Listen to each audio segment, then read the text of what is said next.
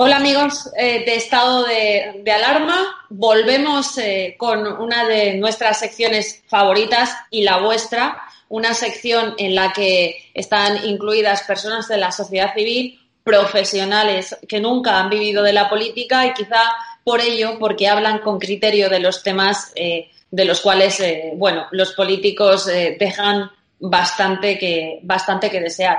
Tenemos a Miguel Núñez, tenemos también a Mario y eh, tenemos a Claudio, que, eh, si no me equivoco, ha sido además profesor de matemáticas durante 40 años y nos puede dar una idea de lo que puede estar siendo estos días eh, la, vuelta, la vuelta al cole. ¿Cómo estáis? Hola, bien, tú, Encantado de Bueno, pues me encanta teneros hoy aquí a mí me gustaría empezar, yo creo que con el tema eh, de las últimas 24 horas, por lo menos eh, para mí, desde mi punto de vista más absolutamente deplorable, que ha sido ese lamento con sinceridad y con profundidad del presidente del gobierno por el suicidio de un etarra en una cárcel española. ¿Qué os ha parecido? Pues mira, a mí esto me ha sentado fatal. Cuando me he despertado, me pongo la emisora esta de Jiménez Los Santos y lo primero que oigo esta noticia. Me quedó, me quedé fatal, fatal porque que no, que, que, no se ha, no ha lamentado la muerte de 50.000 personas que han escondido a la mitad para que no se vea. Y ahora lamenta la muerte de un, de un asesino. A mí eso me ha quedado fatal. Me, ha quedado, vamos, la, la, sangre me ha estado hirviendo. Pero ¿cómo es posible? ¿Qué presidente tenemos? Cuando hay gente que dice, vamos camino de una dictadura. No, no, estamos en una dictadura bolivariana de hecho y de, todo, vamos. Quizás de derecho no, pero de hecho sí. Pues totalmente de acuerdo contigo, Claudio. Yo pienso. O vamos, vamos por orden de reloj, según que me aparecéis a mí en la pantalla. Eh, es que aprovecha este presidente, que por cierto tiene mm, una ausencia absoluta de empatía a 850 víctimas del terrorismo de Tara, entre ellos 12 de sus compañeros de partido. Quizá carece de una auténtica empatía y tiene que agradecer en cada oportunidad a sus socios de gobierno. Miguel. Mario. Miguel. Mario. bueno, eh, evidentemente los calificativos que se le podían dar al presidente que tenemos pues eh, vamos, yo no, no, no son dignos de que, de que salgan ahora a, las personas que nos puedan ver. Eh, a mí no me ha sorprendido. O sea, a mí no me sorprende nada ni de esta persona por eh, darle un calificativo humano, ni, ni de su gobierno o su desgobierno. No me sorprende absolutamente nada porque la forma en que entraron ya es totalmente anómala. Entonces, es evidente que todo el resto de cosas que van ocurriendo son consecuencia de esa entrada anómala que tuvo. Eh, adicionalmente, no hemos podido quejarnos porque justamente el entrar él nos ha tocado la peor de las, de las situaciones eh, sanitarias con el peor gobierno que ha tenido este país. Entonces, eh, no, nos ha, no nos ha dado tiempo a, protestar, a decir que, era incoherente lo que se estaba haciendo. Entonces está eh, lloviendo sobre mojado. ¿Qué ocurre? Yo viajo mucho por toda España y realmente encuentro cuál es la situación. Tenemos dos problemas tremendos gracias a este desgobierno y a pues a, todos estos eh, incompetentes e indocumentados ministros y tenemos pues una cosa que es muy clara, tenemos dos problemas gordísimos que son la sanidad y evidentemente la economía. Adicionalmente esta semana ha entrado la educación. Entonces tenemos ahí una cantidad de problemas que no los van a resolver porque son unos incompetentes. Entonces eh, la situación eh, de la pandemia desafortunadamente va a incrementarse con la entrada en los colegios porque evidentemente, como, como está ocurriendo, no han planificado, no han organizado, no tienen ideas, eh, digamos, coherentes, han dejado a cada autonomía que haga lo que, lo que quiera y además les han dado las responsabilidades a los directores de los colegios para que solventen un tema que es un tema de gobierno. Y luego el tema económico, evidentemente, es la otra, la otra parte que nos va a tocar. Agosto, en, en, en cualquiera de las crisis siempre ha sido agosto y la gente sin dinero se ha tomado vacaciones. Pero la entrada en septiembre, octubre, noviembre va a ser dramática. Tenemos un paro tremendo, tenemos unos ERTES que no se están pagando. Nosotros tenemos personal en ERTES que cobraron el mes de, el mes de junio, eh, pero no han cobrado, cobraron en mayo, junio, pero no han cobrado eh, ni julio ni agosto. Personal que ya... ¿Qué, ¿Qué, sector, ¿A qué sector perteneces tú? Estoy en el sector del automóvil. Entonces, tenemos tenemos esa situación que la estamos viviendo con nuestra gente. Es decir, ya hemos, hemos rescatado a personas del ERTE, pero que no han cobrado del gobierno. Entonces, es, es un hecho tremendo. Entonces, ¿qué ocurre? Eh, aquí solo hay una cuestión, que realmente se pueda organizar una propuesta masiva en condiciones razonables, posiblemente en el mes de octubre o en el mes de noviembre, precisamente porque somos eh, personas con sentido común, pero hay que... El sábado que viene. Sí, hay que ir en contra de una el sábado que viene, ¿por qué va a esperar octubre? El sábado que viene. No, pues pero no, no, es posible porque ¿Qué? nosotros tenemos que ser personas responsables y la responsabilidad está en organizar, no, debemos de organizar algo que realmente sea contundente y que refleje el malestar de todos los españoles. Yo os digo, hay mucha gente que está deseando hacerlo, pero tenemos que ser hacerlo de una forma organizada. Pero Mario, Mario, o, eh, o, yo le paso ahora el testigo a Miguel, que por cierto comparte hoy eh, Polo de, del canal de Estado de Alarma conmigo. Eh, vamos a ver, es cierto todo lo que está diciendo Mario, pero también es cierto que ahora hay más infectados porque por varios motivos. Bueno, por varios motivos. Ha subido el número de infectados porque se están haciendo esos PCRs que el gobierno no solamente prohibía, sino que requisaba y robaba a, los, a las empresas privadas, a empresas, grandes empresas como Siemens y laboratorios privados. Acordaos cuando la gente no lo encontraba de ninguna manera. Y eh, hoy comentaba un eh, médico de la, de la sanidad eh, madrileña que se están haciendo 150.000 PCRs en la Comunidad de Madrid al, al, a la semana. Ya nos gustaría al resto de las comunidades autónomas que nuestros eh, goberna gobernantes fueran tan competentes y eh, el número de muertos no tiene absolutamente nada que ver con esos muertos que, por cierto, negaba y que, como muy bien ha dicho Claudio, ha ocultado este gobierno. Miguel, esa concentración o esa manifestación del próximo sábado, si bien es cierto que se va a ver mermada por el miedo por gente responsable, pero que desde mi punto de vista se puede celebrar con muchísimas condiciones y con muchísimas garantías, eh, por cierto, con las mascarillas, con cierta distancia de seguridad, con llevándose los geles hidroalcohólicos, etcétera, etcétera. Es muy necesaria. Yo pienso, Cristina, que no podemos esperar más. Que ya no se puede esperar a octubre, a noviembre, a diciembre, a enero, a febrero, porque nos metemos en cinco años esperando. Y este desgraciado sigue ahí dando la lata, todo lo que puede y un poquito más. Es decir, esto ha sido un crimen. Esto ha sido un crimen total. Y ha sido un crimen total del gobierno por sus mentiras, sus engaños. El Pinocho Sánchez este dice que no le desea uno mal a nadie. Pues yo sí. Yo soy Miguel Núñez, seré el más facha del mundo mundial, pero yo le deseo mal, porque él me ha traído a mí mal y me lo ha traído a mi casa. Entonces, yo no quiero, vamos, yo si pudiera, lo que pasa es que no puedo. Pero si pudiera, yo estaría ya en la cárcel por un delito de odio. Seguro. Bueno. Yo voy sábado que viene desde Marbella a Madrid. Y si mañana alguien por las redes pide otra concentración en San Sebastián, yo voy a San Sebastián. Los test no se han hecho porque no podían hacerlo porque no los tenían. Primer lugar. Segundo lugar, cuando los tenían, se han dado cuenta que si lo hacen, se quedan solos se quedan solos. Así es. Y tú te pones a hacer los test en los hospitales, en las UBI, y empiezas a mandar a médicos a su casa, a enfermeras a su casa, a limpiadoras a su casa, y con ellas todos los que han estado en contacto con los que dan positivo, ¿quién cuida a los enfermos?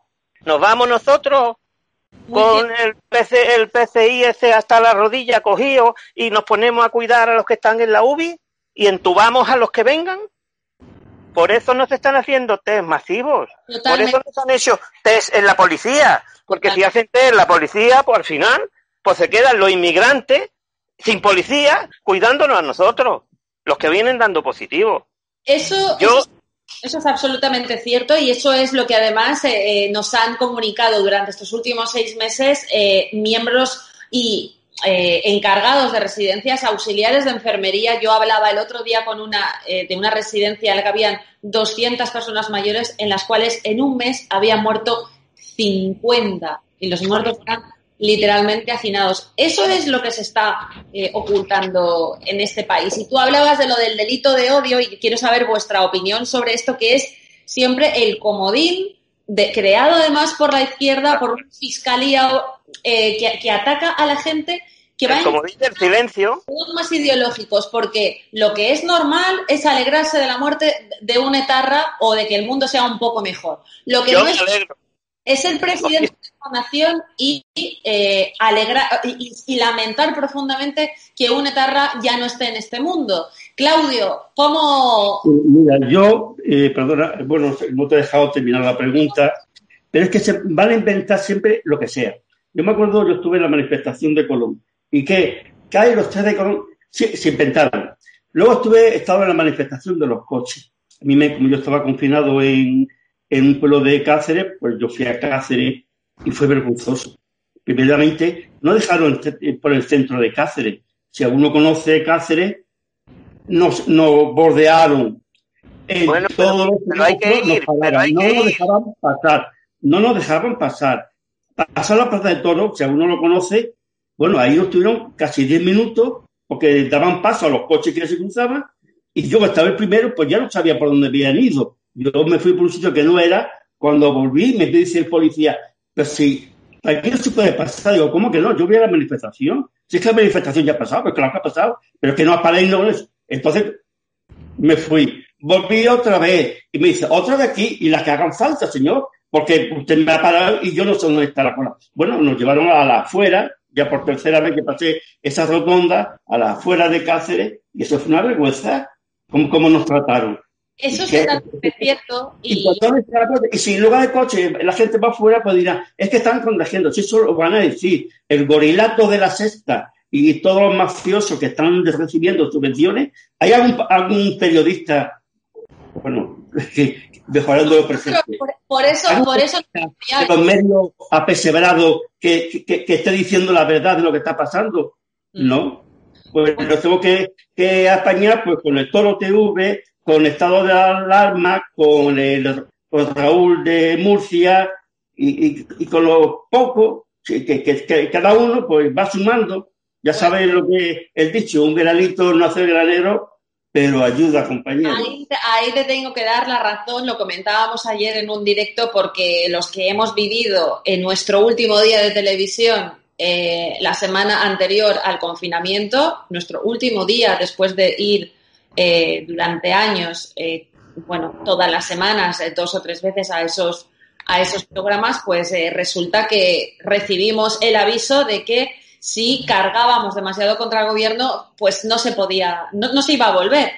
Algunos asumimos eso y decidimos intentar levantar, con mucho éxito, por cierto, gracias a, vosotros y a personas como vosotros, pues conseguimos levantar este medio que es humilde, pero que cada día está eh, muchísimo más fuerte. Y Claudio, tú hablabas acertadamente de cómo ese día, en esa gran manifestación, que desde luego fue apabullante, eh, se cortó. Y yo no sé si Miguel y Mario también fuisteis, estuvisteis en esa manifestación, porque cuando nosotros estuvimos, recuerdo que antes de doblar la esquina de Colón hacia, hacia arriba, no, no, hacia no, Velázquez, bueno, como no soy de Madrid, no, eh, vamos, me lío con las calles. Pero la, manifestación duró exactamente cinco minutos. En ese momento, el delegado de gobierno de Madrid ordena a la Policía Nacional descabezar la manifestación. Delegado de Madrid, del gobierno de Madrid, ojo, que a su vez es secretario general del PSM y que a su vez está pidiendo la cabeza de Ayuso. Absolutamente todos los días. Un señor que eh, no hizo nada con la manifestación del 8M, sino alentar a que se produjera, y un señor que además permitió el otro día la manifestación eh, en contra de las mascarillas. Mario. Sí, vamos a ver. Eh, primero, con Miguel estoy totalmente de acuerdo en que hay que asistir a todas las manifestaciones. eso es evidente. Yo asistí a la primera vuestra, a la primera digital, que estuvimos casi medio millón de personas. Entonces, eh, he asistido, yo como vivo en Roquetas de Mar, estuve en Almería, a nosotros no tuvimos ningún problema, dimos tres vueltas a Almería por todo el centro, fue tremenda, fue fantástica, la gente aplaudiéndonos desde las aceras, o sea, eso ya lo sé. Y eh, a esta manifestación del día 12 también voy a ir, yo voy a ir a todas. Pero eh, este gobierno es que ha hecho tantas cosas mal que ni en media hora, ni en un día, ni en un mes seríamos capaces. A mí me gustaría el poder hacer un vídeo, un vídeo desde que entraron hasta, hasta hoy, señalando todas las, todas las eh, apariciones en televisión, todas las circunstancias. Es decir, desde la primera de que aquí va a haber solamente uno o dos contagiados. La segunda, que no se ponga mascarilla a nadie porque no había mascarillas y, y nos, y no, es un gobierno criminal, o sea, sabiendo que nos estaba afectando, que ahora nos obliga a poner la mascarilla en todos los sitios, aquí, aquí la tengo yo siempre conmigo, la tengo aquí a mi lado, estoy aquí en una terraza y, y, la tengo aquí a mi lado para por si acaso se llena esto de gente, estoy solo afortunadamente. Entonces, todas, cada una de las cosas. El tema de los muertos es que es un delito que tarde o temprano tendrá que ir a los juzgados, porque ha muerto gente por, por eh, la falta de control y de asistencia del gobierno. Es decir, y encima nos están ocultando los muertos. Es decir, pero es que son tantas cosas que no las podemos explicar en, en, minutos, ¿no? Pero lo, lo, más importante es que eh, es ver un poco el proceso, cómo lo podemos manejar. Yo tengo una gran confianza en la moción de censura. ¿Por qué tengo confianza? Porque en la moción de censura no hay tiempos. ¿Eh? Abascal o quien corresponda podrá hablar de todo esto. Podrá hablar una hora, dos horas, tres horas, presentar documentos y si se pudiera hacer ese vídeo que yo digo, allí en el Parlamento yo pondría el vídeo para que toda España lo vea, porque no les va a quedar más remedio que asumir que la televisión española 24 horas tendrá que transmitir. La sexta, la cuarta y la quinta no lo van a hacer porque están pagadas por ellos. Eso ya lo sabemos. Pero la televisión española no le queda más remedio que transmitir. Y ahí tenemos el punto de partida. Abascal puede presentar realmente cuál es la situación a todos los españoles que están adormecidos. Eh, los españoles están como drogados.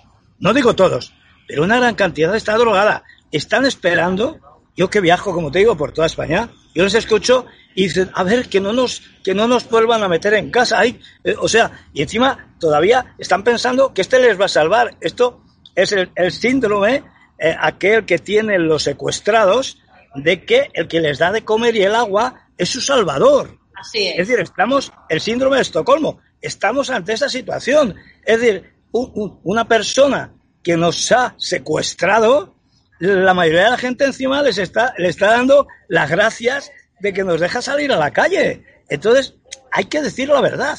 Pero claro, como son tantas cosas, en la moción de censura, si se maneja bien, toda España va a poderse enterar de, de todo de golpe. O sea, es que viéndolo a trocitos, pues parece ya casi como que es normal. O sea, el, el, el, consejo, este maravilloso técnico que tenían de doctores, e ingenieros y farmacéuticos, allí resulta que eran los dos de siempre. Y se ven inventados. Y, y, y, nos engañan y dicen, sí, no, no, no, no pasa nada, porque han llegado a un juzgado y alguien le ha tenido que declarar. No, no pasa nada, y no pasa nada. Y, y, la gente no sale, no sale al balcón a decir, estos tíos son unos sinvergüenzas. Entonces, claro, estamos en una situación... Que no, no te dejan de salir al balcón. Necesitamos que alguien dé la puesta en marcha. Y la puesta en marcha puede ser la moción de censura. Yo tengo confianza en eso. La otra confianza que yo tenía es que estamos en Europa. Entonces, una dictadura aquí es difícil de cara a Europa, pero no es imposible. Es decir, yo, yo, con estos, yo con estos eh, comunistas que están en el gobierno, o sea, es que no tienen ningún trauma. Estos montan, eh, desmontan al rey desmontan la Constitución y es que no se inmutan. O sea, quiere decir que no se inmutan. Y respecto a la Eterra, para dejar paso a, nuestros amigos, respecto a la Eterra, es que no me extraña. Si esto ya viene de Zapatero, cuando pusieron la bomba a la Terminal 4 dijo que era un accidente. Pero hombre, si es que, vamos a ver, si las palabras se las inventan. Ahora, ahora en los colegios dicen que una burbuja. Es que se inventan unas cosas que es que es increíble. Una burbuja, una burbuja. O lo de, o lo de la nueva normalidad. O sea, unas cosas, se inventan unas cosas que es que la gente alucina. Este es el tema. Yo estoy totalmente... Tenemos media hora para, para, que esto vaya más rápido y que podamos participar los demás, ¿no? Yo estoy. pido que seamos más comedidos, ¿no? Yo estoy totalmente de acuerdo. Eh, un segundito, más Claudio. no, más, más. Sí, más sí. Corto, no sé, porque si no, se pasa media hora y no. Hay, tiempo para todos. Hay tiempo para todos, que esto lleva todavía 20 minutos, tenemos todavía 10 o 15 minutos más, no te preocupes. Es cierto, porque es cierto que Mario ha hecho un análisis que ahora, de que ahora vais a hablar vosotros dos, sobre algo muy real que es lo que está ocurriendo ya, y es que esto ha sido un proceso absoluto de ingeniería social a través del cual el Partido Socialista ha aplicado esa ley que ellos han llamado ley mordaza, la 4 barra 2015, de una forma absolutamente represora, en la que el otro día vemos que se llevaban a una chica eh, de la playa de, no sé, creo que era de Cádiz, de San Sebastián, San Sebastián. San Sebastián.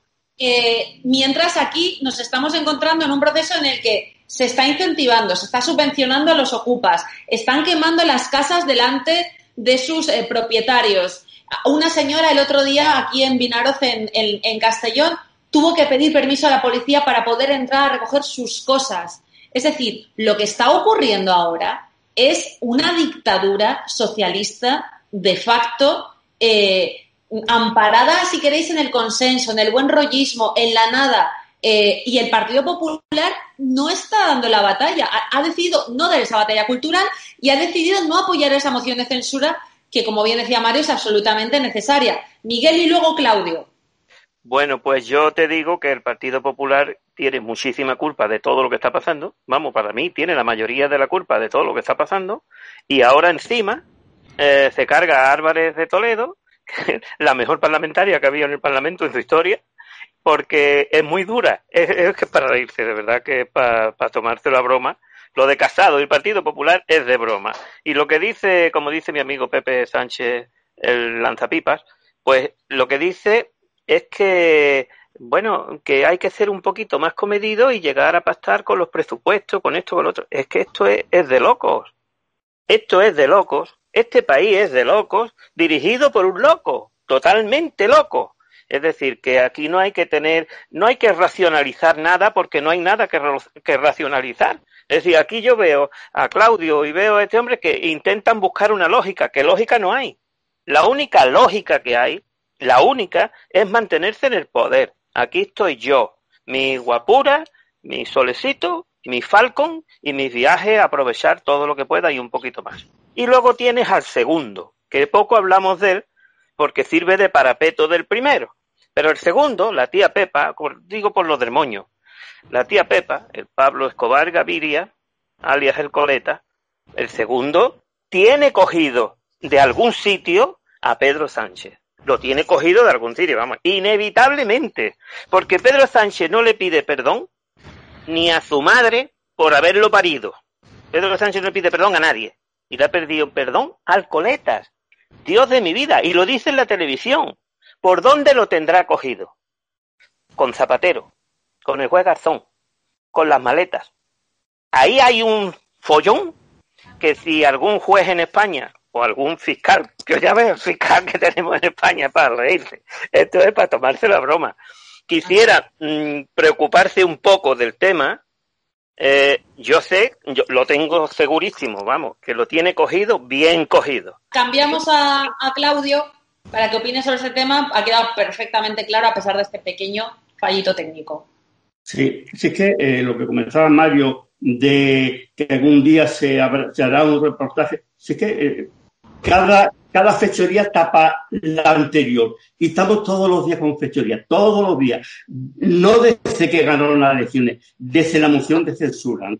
Desde ese, cada día una fechoría de esta gente, gentuza, y tapa la anterior. Y hablando de, de, la justicia, que es justicia, yo la, la que conozco del Mar, donde, yo vivía, donde vive Mario, que yo salí por, por la ley feminazi, vamos, la gente que tengo, vamos, ¿Hay algún ruido, ¿hay algún ruido por ahí? Pero ni, ni jueces, ni fiscales, es que no. Es que yo la experiencia de los jueces fiscales de que me han tocado el Roqueta del Mar es para que estén en la cárcel ellos los primeros, sinceramente. Pues sí, Claudio, totalmente de acuerdo contigo. Y el hecho es que, no sé, eh, hay un aspecto que no estamos tratando directamente, pero ya hay números. ¿Me veis o no me veis? No, te, ve, no te vemos, pero tú tranquilo que mientras vamos dando la vuelta te da tiempo a solucionarlo. Perdona que te. Lo intento. Vale. Una funcionaria, desde el Tribunal de Justicia número 3 de Roqueta de Mar, que lleva el tema de violencia de género, me dice, de que más de la mitad de los casos son como el suyo, para qué hace con la casa, con los hijos, con el dinero. Son como eso. que dice que 0,00 no sé cuántos ceros pone uno son denuncias falsas. Una funcionaria que aquí en este juzgado más de la mitad son como el suyo. Y digo, entonces yo, porque no dejaron de sacar las cosas de mi casa, de toda mi vida, de mis estudios, de mi trabajo, de mi... no quiero sacar nada. Y digo, entonces, ¿qué, qué, qué, hago? ¿Qué justicia esta? ¿Qué hay, hijo? Págase de Vox. Y bueno, ¿qué tiene que ver Vox con esto? Sí, porque el nuevo partido que, quiere, que la quiere cambiar. Es la solución que me dio. Y es una funcionaria que un poco me dijo que lo que había la fiscal y la, eso no se quieren, no quieren hablar con, la gente para que den la cara, es que no quieren dar la cara. Eso es, una, eso es una realidad. Lo que no ha perdido financiación, lo que no ha perdido fuelle económico y subvenciones han sido esos chiringuitos feminazis, ojo, implantados por el gobierno para consolidar esa labor de ingeniería social, de destrozar a familias, de alejar a padres de sus hijos con eso no se preocupen ustedes que no va a haber ningún tipo de problema con, eh, el dinero. Si os parece, vamos a hacer una última ronda sobre el aspecto económico. Eh, vosotros sois trabajadores. Eh, en el caso de Claudio, que ha sido profesor durante 40 años, también ha sido trabajador toda la vida. y ya tenemos datos. 3.800.000 personas en paro, 30.000 parados solamente en 30.000 eh, parados más en agosto, vamos a la cabeza del hundimiento económico mundial. Mario. Sí, eh, evidentemente, esto lo, habíamos comentado al principio, que hay un problema sanitario, hay un problema económico y el problema del colegio también, ¿no? que, que viene ahora.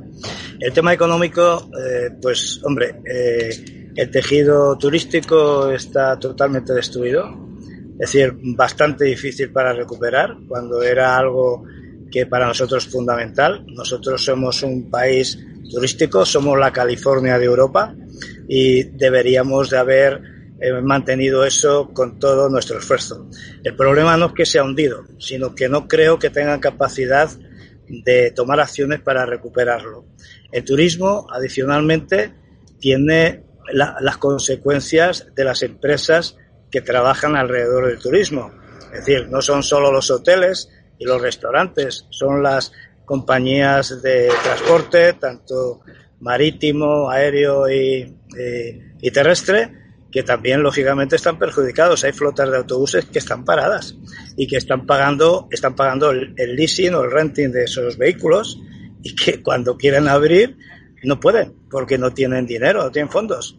Entonces, eh, esa situación económica, como he dicho, en agosto ha pasado porque la gente se toma de vacaciones, pero en el mes de septiembre y octubre va a ser dramática. Es decir, yo intuyo que puede haber una explosión tremenda de vandalismo, de personas que tienen que buscarse la vida, tienen que dar de comer a sus hijos y que pueden cometerse, pues evidentemente, actos de, saqueo incluso de supermercados. A finales de septiembre, octubre, cuando la gente no tenga comer, no tenga recursos, lo que han prometido de que iban a dar la paga, hay un 1% que han recibido esa paga maravillosa. Las señoras eh, que se dedicaban al tema doméstico también les iban a dar una paga y no han recibido absolutamente nada. los ERTES, como digo, pues hay mucha gente que no ha cobrado. Algunos les han pagado de más y ahora tienen que devolver el dinero con intereses, encima, encima con, eh, con, con acusaciones y con intimidación. Es decir, eso es tremendo. Y, y, por último, el tema del colegio.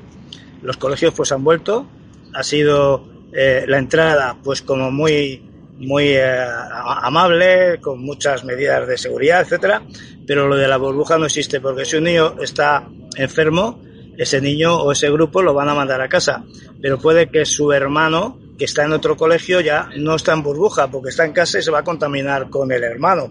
Y eso va a volver. Y eso va a ser una explosión. Si ya tenemos la experiencia ya lo tuvimos cuando empezó esto lo tuvimos con Italia.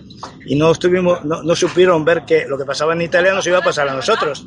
Ahora está pasando en Francia cerrando colegios en Alemania en Israel han tenido que cerrar todo. Es decir esto es desafortunadamente la situación. Así que bueno no sé no sé cómo lo haremos, pero algo tenemos que hacer entre todos. Miguel, ¿cómo lo ves? Hola, hola de vuelta. ¿Qué tal? Bueno, pues mm, esto es una situación, te sigo diciendo, de locos y esto no va a tener solución y vamos a quedarnos, yo digo lo de los jubilados, pongo siempre muchos ejemplos de los jubilados de Bilbao, que salían todos los lunes diciendo que le iban a dar 2.000 euros y que iba, uh, esto iba a ser la panacea, el paraíso terrenal, como en Cuba, vamos, más o menos. Aquí tenemos un problema grande que la gente no está viendo. Los jubilados están recibiendo su paga y su nómina y su dinero del banco. Si este mes que viene resulta que no reciben la transferencia bancaria porque el dinero no tiene, porque el gobierno no tiene dinero para hacerla y los bancos no dan el crédito o no apoyan, puede suceder. Eh, ¿A quién protestamos? ¿A quién matamos? ¿Hacia dónde nos dirigimos? Digo los jubilados, como les ha pasado a gente del ERTE, ¿no? Había gente que no cobraba el ERTE, que no cobraba del ERTE, ¿y a quién le protestaban? ¿A quién le pedían que le dieran una solución? Si toda la empresa esta, todas las oficinas de empleo cerradas, todo no sé qué es quitado, todo por internet, si yo pido una cita ahora para hacerme un análisis por privado, por privado, que soy diabético, y me la han mandado para el día 15 a las 3 de la tarde, un diabético, día 15, 3 de la tarde, sin desayunar, sin comer nada, país de pajareta. Bueno, me dan, eh, le expliqué esto al que me echó la cita y me la dio para el día 18 a las nueve y media de la mañana. Bueno, esto por privado, porque yo no tengo forma humana de, de, de, de, contactar con mi médico. No puedo contactar con mi médico, ni puedo ir al ambulatorio. O al ambulatorio sin cita no puedes ir. Y yo no puedo estar en el ambulatorio, en la calle del ambulatorio, cinco horas, porque yo he operado de dos prótesis de rodillas, y yo no puedo estar de pie. Yo puedo andar un poquito, pero de pie no puedo estar. ¿Quién me dice a mí que en el hospital, que me mandaron a llamar eh, para llamarme, para hacerme el control de insulina y todo eso, ya no me ha vuelto a llamar nunca más nadie desde el año pasado. Es decir, esto es un descontrol total. Y el problema, que sigue siendo un problema y grande, es que por esto no podemos esperar. No podemos esperar a octubre, a noviembre, a diciembre. Aquí nos tenemos que mojar. Todos los interesados, todos los que todavía están recibiendo su pensión, mi caso y el caso vuestro, me imagino, tenemos que movernos. Hay que ir a la Puerta del Sol. Hay que organizar una excursión a Galapagar. Una excursión grande para ir a comer, a, a Galapagar, para darle vida al pueblo. Yo iría, la mitad de los autobuses estos que están yendo ahora a Madrid, que van a ir este sábado a Madrid, yo haría mitad para pagar, para que aparquen allí, y mitad para la concentración. Y la concentración, si allí de repente se plantaran 40.000 personas a la vez, otro gallo cantaría. Entonces, hombre, ni no podemos recibir ni absolutamente nada. Claudio, ¿cómo ves? ¿Cómo ves? Referente a la vuelta al colegio, personalmente, como estoy ya jubilado, pues no, la única referencia es mi hija, la mayor, que no sabe si mañana van a llevar a, los, a, mis nietos al colegio o no, que nadie sabe nada, que es un follón, que no tiene nada organizado. Eso en el en el norte de Extremadura.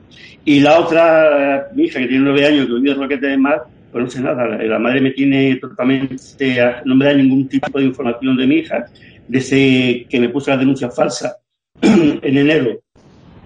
Solamente he visto dos veces Una vez porque fui a, porque a su cumpleaños y fui a visitarla, y otra vez porque fui a verla. Y a exponerme de que se dé un coscorrón en la cabeza y diga, mira que me ha... Para que en lugar de un día pase tres meses en la cárcel, ¿no? Y quiero saber, mi hija, si mañana qué hace, se, va a empezar, no, va a empezar, no me da ningún tipo de información. Y, y, y nada de eso sí, el juzgado me ha embargado ya parte de mi parte de, de, mi, de mi pensión, ¿no? Si encima me la bajan, pues no sé, tendrá que, yo sé, y a pedir algún sitio, que es de verdad. Y luego, eh, la gente no se da cuenta, por ejemplo, esto de el ingreso mínimo vital. Yo estoy hablando con una señora que asistente que trabajaba en una casa con contrato, ella pidió darse de baja. Y digo, bueno, ¿por qué? Si es que si sigo con contrato no tengo derecho al, a esta paguita ¿no? del, gobierno. O sea, eso está, esto está perjudicando más que beneficiando. Y luego, claro, yo no sé si la gente ya se da cuenta, es que ya es hora de que la gente se haya dado cuenta. Es que desde marzo han pasado seis meses y todo ha ido cada día peor que el anterior, cada día peor que el anterior. Ah, ¿Hasta cuándo vamos a esperar? ¿Hasta Nochebuena que esté la gente cantando? Es que no, es que esto ya tiene que haber empezado. Yo me acuerdo, eh, el final de febrero, eh, Rosa 10, pues con la, esa asociación que, o ese, que, que, que establecieron de Unión 78 para la sociedad civil, para intervenir y, en todo esto, ni, se le, ni están ni se les espera. ¿Qué han hecho? ¿Qué han hecho los partidos políticos? Vox, un poco, sí, las manifestaciones, porque estamos huérfanos, no tenemos gente que nos, que nos lleven. Y, entonces, si está huérfano, ¿qué, qué, qué no va a sacar de esto? ¿El PP?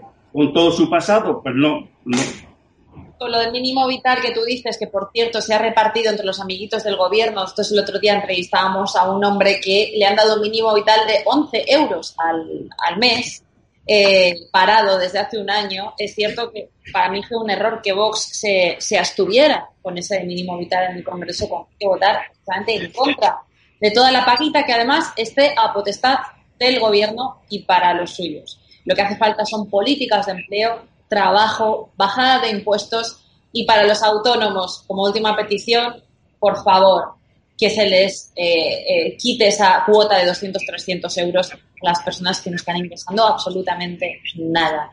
Bueno, pues eh, Mario, Miguel y Claudia, ha sido un lujo estar con vosotros. yo creo que todas las personas que os están viendo han aprendido, muchos de vosotros o como mínimo empatizan totalmente con vosotros, vuestro punto de vista y vuestra situación y desde luego lo que debería de ocurrir es que fueran los políticos los que eh, os escucharan eh, y os tuvieran un poquito más en cuenta. Otro gallo cantaría. Muchísimas gracias. Eh... Gracias a ti por el trabajo que hacéis y porque la, la, los medios no se pueden no se pueden ni ver ni leer, están todo el día blanqueando el gobierno y nos tenemos que ir pues a los medios que no blanquean y que hacen un trabajo eh, que sois vosotros aquí a quienes tenemos que agradecer todo lo que está ahí en YouTube y en lo que nombré antes, que hacen un trabajo de verdad que, que da agradecer ante la, la, la, inactividad de los partidos políticos, salvo excepciones. ¿no? A vosotros que lo hacéis viable y a vosotros que, que, nos estáis apoyando desde el principio. Lo que tenemos que prometeros es que eh, seguiremos mejorando los medios, la calidad técnica, eh, nos iremos cada vez a más sitios y bueno, ha sido un auténtico placer estar con vosotros. Muchas gracias y nada, pues felicidades y os apoyamos siempre. ¿vale? Gracias. Venga. Una, una, petición o sugerencia. A ver si alguna vez hacéis un especial para tantísima gente, hombre, víctimas de, de, de esta ley feminazi. Tenemos, la vida y... tenemos la sección semanal que conduzco yo eh, contra la tiranía feminista, o sea que la tenemos. Claudio. Sí, yo lo he escuchado, pero yo que participen, o sea, ver gente que, como mi caso, que han sido víctimas, que cuenten su caso, porque tienen derecho a que hagan eso, porque hace, para quedarse con mi casa en, en Roqueta de Mar, pues para una denuncia falsa. No, primero me abofeteó, puse yo la denuncia, porque no daba el dinero que ella me pedía. Yo fui el que denunció. Ella se enteró que yo denuncié, puse una denuncia falsa, se la inventó. Yo estuve en prisión Yo también soy diabético, a mí mm, eh, durante 27 horas no me dio ninguna medicina, no me dejaron tomar medicina, nada, nada. O sea, te llamaremos para esa sección, Claudio, ¿de acuerdo? Pues, muchas gracias por, por todo, ¿eh? Un saludo. Muchas gracias. Y, y gracias y encantado de compañía. Un abrazo. Muy bien. Adiós.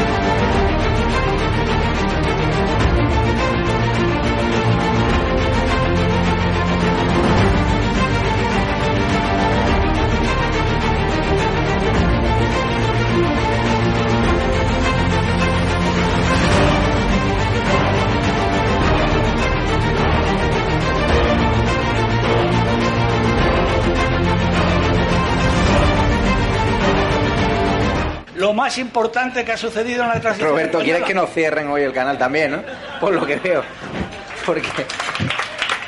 Madre mía.